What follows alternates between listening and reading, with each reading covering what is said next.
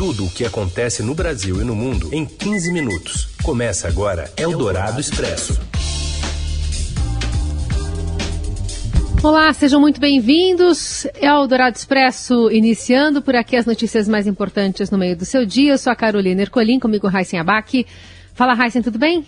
Oi, Carol, tudo bem? Boa tarde a você, aos ouvintes que estão com a gente no FM 107,3 Eldorado. Estamos ao vivo, mas também em formato de podcast para você ouvir na hora em que quiser.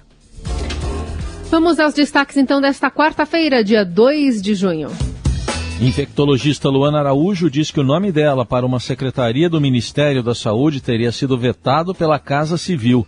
A médica chamou de delirante o tratamento precoce defendido pelo presidente Jair Bolsonaro.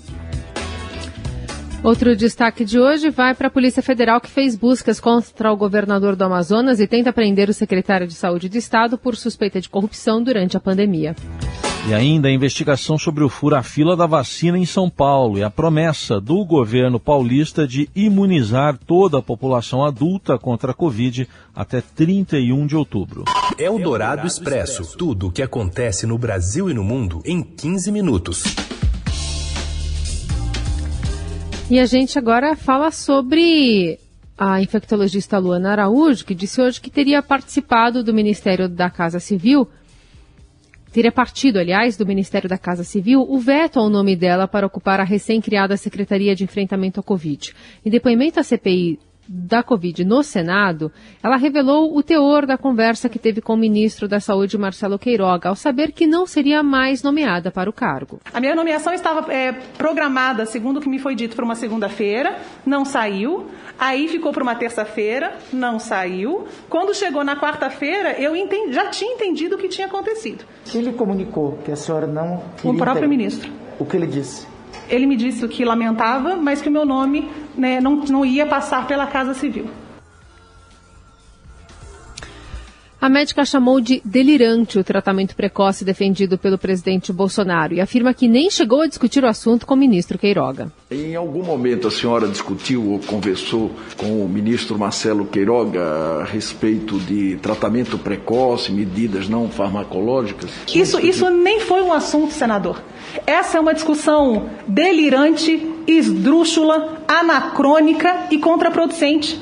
É, todos nós somos absolutamente a favor de uma terapia precoce que exista. Quando ela não existe, ela não pode se tornar uma política de saúde pública. Sobre a cloroquina, ela ressaltou que a autonomia do médico não significa liberdade para o profissional fazer o que quiser. É preciso que a gente entenda alguma, uma coisa muito séria que foi discutida em vários níveis aqui e eu gostaria muito que os senhores prestassem atenção a isso. Autonomia médica faz parte da nossa prática, mas não é licença para experimentação. Na hora que a gente faz isso, é, a, gente, a autonomia ela precisa ser defendida sim, mas ela precisa ser defendida com base em alguns pilares. Segundo Luana Araújo, o ministro da Saúde garantiu que ela teria autonomia ao convidá-la para o cargo. O meu foco é sempre o resultado final, o bem para a população. E o que o ministro me apresentou foi um projeto sólido, baseado em evidências, de superação desses obstáculos no contexto brasileiro. E também a necessidade de alguém técnico e competente para conduzir esse trabalho. A sua apresentação foi consonante aos meus valores, que claramente explicitei a ele. Aceitaria o convite para esta posição, conquanto me fossem garantidas a autonomia necessária e sempre, sempre fossem respeitadas a cientificidade e a tecnicidade. No que fui prontamente respondida pelo ministro de forma afirmativa e concreta. Mas a médica relatou que teve dificuldades para formar a equipe da nova secretaria por causa da polarização política. Infelizmente, por tudo que vem acontecendo, por essa polarização esdrúxula, essa politização é, incabível, os maiores talentos que a gente tem para trabalhar né, dentro dessas áreas não estavam exatamente à disposição para trabalhar nessa secretaria. É, os senhores podem imaginar que eu. Não pra... estavam à disposição ou não queriam trabalhar? Não queriam trabalhar. Ah, tá bom. não estavam à disposição é, tenho outras coisas que me são mais interessantes nesse momento. Luana Araújo também contou ter recebido ameaças. Sobre ameaças, eu recebi várias. Antes dessa história toda, bastante. É, durante, eu realmente não prestei atenção em mais nada, então a mim, neste período específico, não chegou nada. Depois disso, já é, tentaram divulgar meu endereço na internet, já tentaram dizer é, que eu teria ligações com isso e com aquilo. Eu não tenho, então fica difícil. Eldorado Expresso. A Polícia Federal faz buscas contra o governador do Amazonas e tenta prender o secretário de Saúde do Estado em investigação sobre uma suspeita de fraude na pandemia. Os detalhes chegam agora com a Pepita Ortega. Boa tarde, Raíssen. Boa tarde, Carol. A Polícia Federal fez buscas na casa e no gabinete do governador do Amazonas, Wilson Lima, e tenta executar uma ordem de prisão contra o secretário estadual da Saúde, Marcelo Campelo, no âmbito da quarta fase da Operação Sangria, que investiga supostas fraudes e superfaturamento em contrato para instalação de hospital de campanha no Amazonas. A ofensiva mira supostos crimes de organização criminosa, fraude à licitação e desvio de recursos públicos envolvendo empresários e servidores da cúpula da gestão do sistema de saúde do Estado. Ao todo, os agentes cumprem seis mandados de prisão temporária e vasculham 19 endereços em Manaus e em Porto Alegre. As ordens foram expedidas pelo Superior Tribunal de Justiça, que ainda autorizou a quebra dos sigilos bancário e fiscal de 27 pessoas e empresas e determinou o sequestro de bens de 12 investigados, em valor que supera 22 milhões de reais. Durante o cumprimento de uma das ordens de prisão contra o empresário Newton Costa Lins Jr., a PF foi recebida a tiros. Ninguém ficou ferido e o mandado contra o herdeiro do Hospital Newton Lins, alugado pelo governo para funcionar como hospital de campanha, foi cumprido. De acordo com as investigações, há indícios de que funcionários do alto escalão da Secretaria de Saúde do Amazonas realizaram a contratação fraudulenta de um hospital de campanha para favorecer grupo de empresários locais, sob a orientação da cúpula do governo do estado. Ainda segundo a PF, Contratos das áreas de conservação e limpeza, lavanderia hospitalar e diagnóstico por imagem, todos os três firmados em janeiro de 2021 com o governo do Amazonas, contêm indícios de montagem e direcionamento de procedimento licitatório, prática de sobrepreço e não prestação de serviços contratados. Durante sessão da Corte Especial do STJ na manhã dessa quarta, a subprocuradora-geral da República, Lindora Araújo, comentou a operação e classificou a situação dos tiros como bastante constrangedora, perigosa e sui generis. O colegiado iria analisar uma das duas denúncias apresentadas contra Wilson Lima, por irregularidades na compra de respiradores para tratar pacientes infectados pelo novo coronavírus, mas o caso foi retirado de pauta. Eldorado Expresso. O Hospital das Clínicas da USP está investigando o caso de fungo preto em paciente com histórico de Covid. A Mariana Halal tem as informações. Boa tarde, Carol. Boa tarde, Heisen. O Hospital das Clínicas da Faculdade de Medicina da USP informou nesta quarta-feira que está investigando um caso de mucormicose. A doença também é conhecida como fungo preto. O paciente está na faixa dos 30 anos e tem histórico de infecção pelo coronavírus. O hospital disse que não vai divulgar detalhes sobre o caso porque ainda não foi autorizado a fazer isso pelo paciente ou por sua família. Segundo o Hospital das Clínicas, o Ministério da Saúde só será notificado sobre o caso se a doença for confirmada. Outro caso de fungo preto está sendo investigado em Santa Catarina. O paciente de 52 anos tem como comorbidades diabetes e artrite reumatoide. Ele começou a ter sintomas gripais em 20 de fevereiro desse ano e três dias depois teve o diagnóstico para Covid confirmado. Em março, no dia 19, ele precisou ser internado em um hospital particular por ter apresentado fraqueza generalizada relacionada com a Covid-19 e teve alta no início do mês passado. A gente divulgou esse caso na segunda-feira. Os casos de fungo preto foram detectados em pacientes na Índia e a relação da doença com pacientes imunodeprimidos diagnosticados com a Covid-19 é investigada. Especialistas acreditam que o fungo pode estar infectando os pacientes com Covid com um sistema imunológico já enfraquecido e que algumas comorbidades, principalmente a diabetes, fazem com que eles fiquem ainda mais vulneráveis. Outra linha analisa se o uso de esteroides durante a internação pode estar relacionada com a condição. Eldorado Expresso. Os 100 médicos que mais emitiram laudos atestando comorbidades de pacientes em São Paulo estão sob investigação pelo CREMESP, o Conselho Regional de Medicina. A pedido do governo do estado, o pente fino é realizado a partir de documentos apresentados por pacientes de grupos prioritários nos postos de vacinação contra a Covid-19. Segundo a coordenadora do Plano Estadual de Imunização contra a Covid e da Coordenadoria de Controle de Doenças de São Paulo, Regiane de Paula, a medida tem o, o mesmo objetivo da retenção de receitas adotada pela Prefeitura da capital, evitar fraudes e fura-filas. É, nós temos 100 médicos que mais emitiram laudos no estado de São Paulo. Isso pode acontecer, claro que a gente tem aí é um rol de comorbidades grande, então isso pode acontecer, mas a gente está investigando e, e, trabalhando, na verdade, com o CREMES para que eles façam, então, essa avaliação muito mais criteriosa do que nós, uma vez que eles são um órgão de controle do, do são o Conselho Regional de Medicina e tem todas as condições para isso. A concorrência maior entre países na compra da Coronavac não deve afetar o cronograma de entrega de insumos para a produção da vacina no Brasil. A Organização Mundial da Saúde aprovou o uso emergencial da Coronavac e, com isso, o imunizante poderá ser usado na iniciativa COVAX, que busca ampliar a distribuição de doses pelo mundo. Um benefício indireto para os brasileiros é que, com o reconhecimento pela instituição internacional, pessoas imunizadas com a Coronavac sejam admitidas em áreas com barreiras sanitárias, como a União Europeia. De acordo com Regiane de Paula, as tratativas entre Butantan e China estão avançadas e o novo lote de IFA que chegou na semana passada é prova disso. O Programa Estadual de Imunização espera que não. É, as tratativas do governo do Estado de São Paulo, Instituto Butantan, elas têm sido é, dinâmicas. Né? Nós tivemos o recebimento de IFA na semana passada para a produção de 5 milhões de doses pelo Instituto Butantan.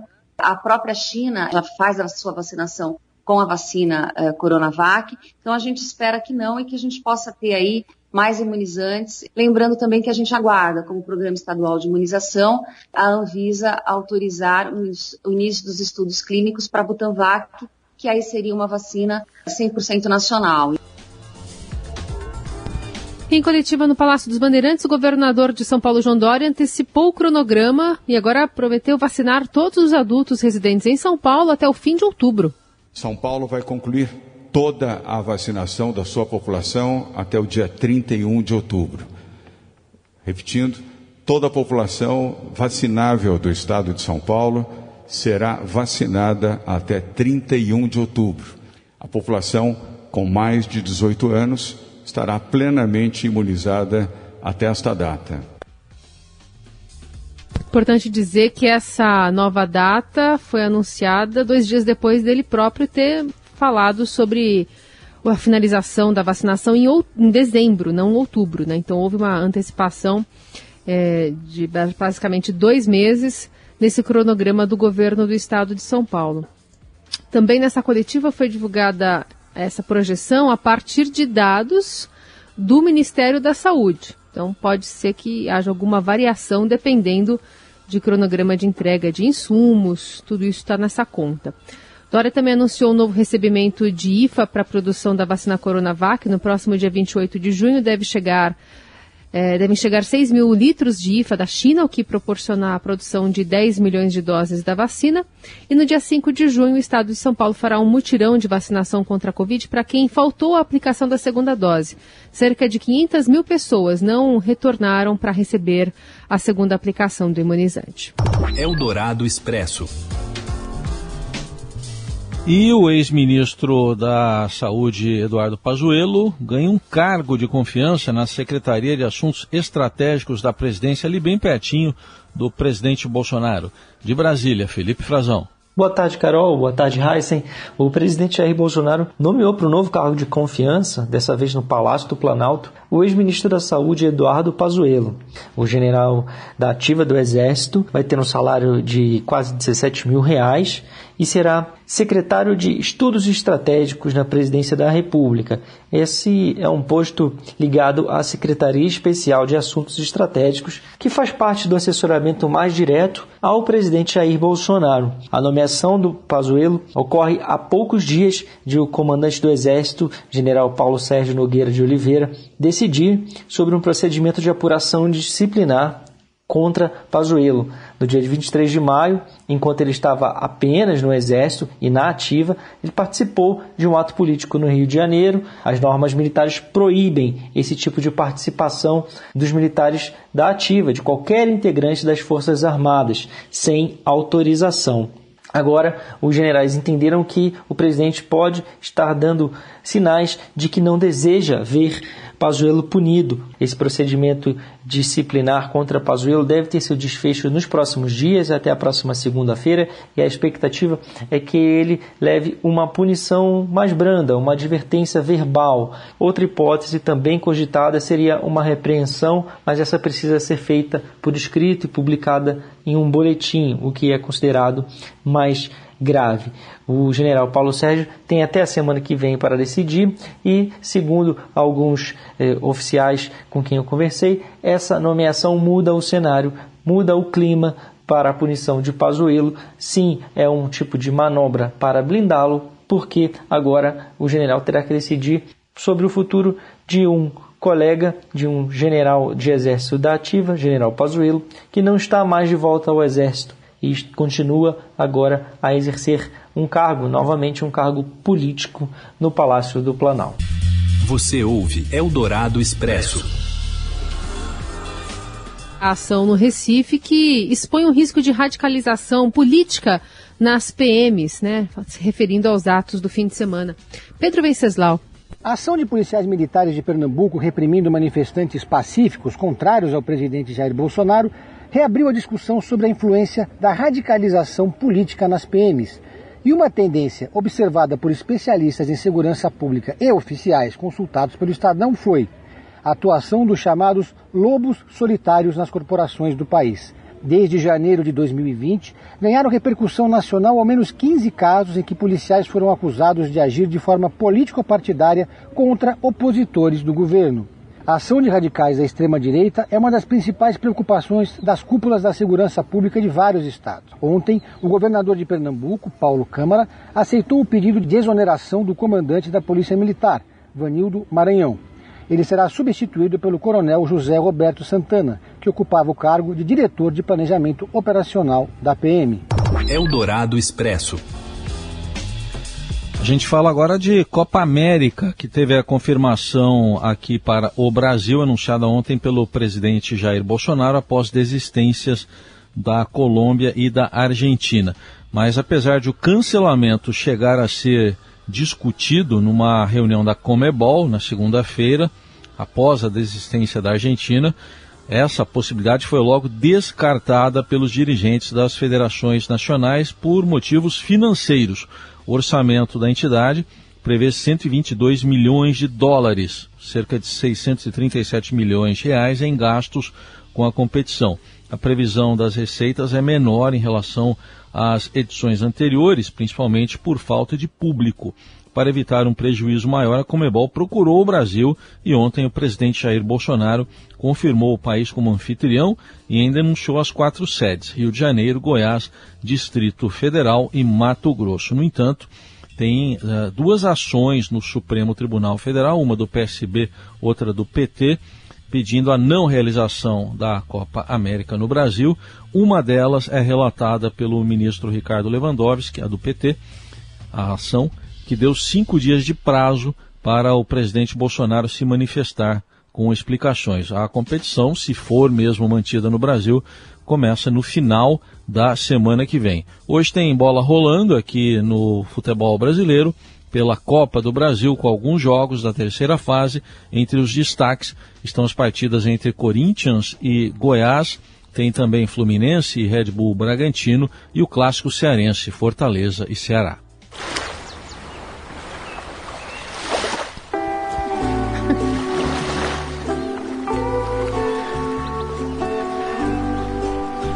Essa deixa é para você falar, Carol, não é para mim. É hora? Imagino é hora, que não né? seja para mim. É hora de a gente mandar aquele abraço apertado é para quem também, vai né? ficar no plantão. É. Eu e Bárbara acenamos assim de longe para vocês, sabendo que, né, a próxima é nós. É nós na fita. Mas tem um feriadão aí chegando, Racinha Abac vai seguir com vocês. E parte da nossa equipe vai descansar nos próximos dias, voltando renovada na segunda. Mas o que é isso, Nelson Volker? Fico com as espumas do mar, que não verei. Um ótimo fim de semana, prolongado para todos. Também para quem vai ficar por aí. Bom trabalho para você, Heisen.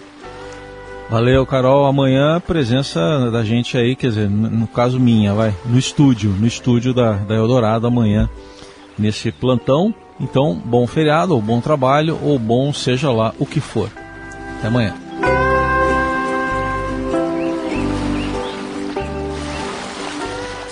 Você ouviu Eldorado Expresso tudo o que acontece no Brasil e no mundo em 15 minutos.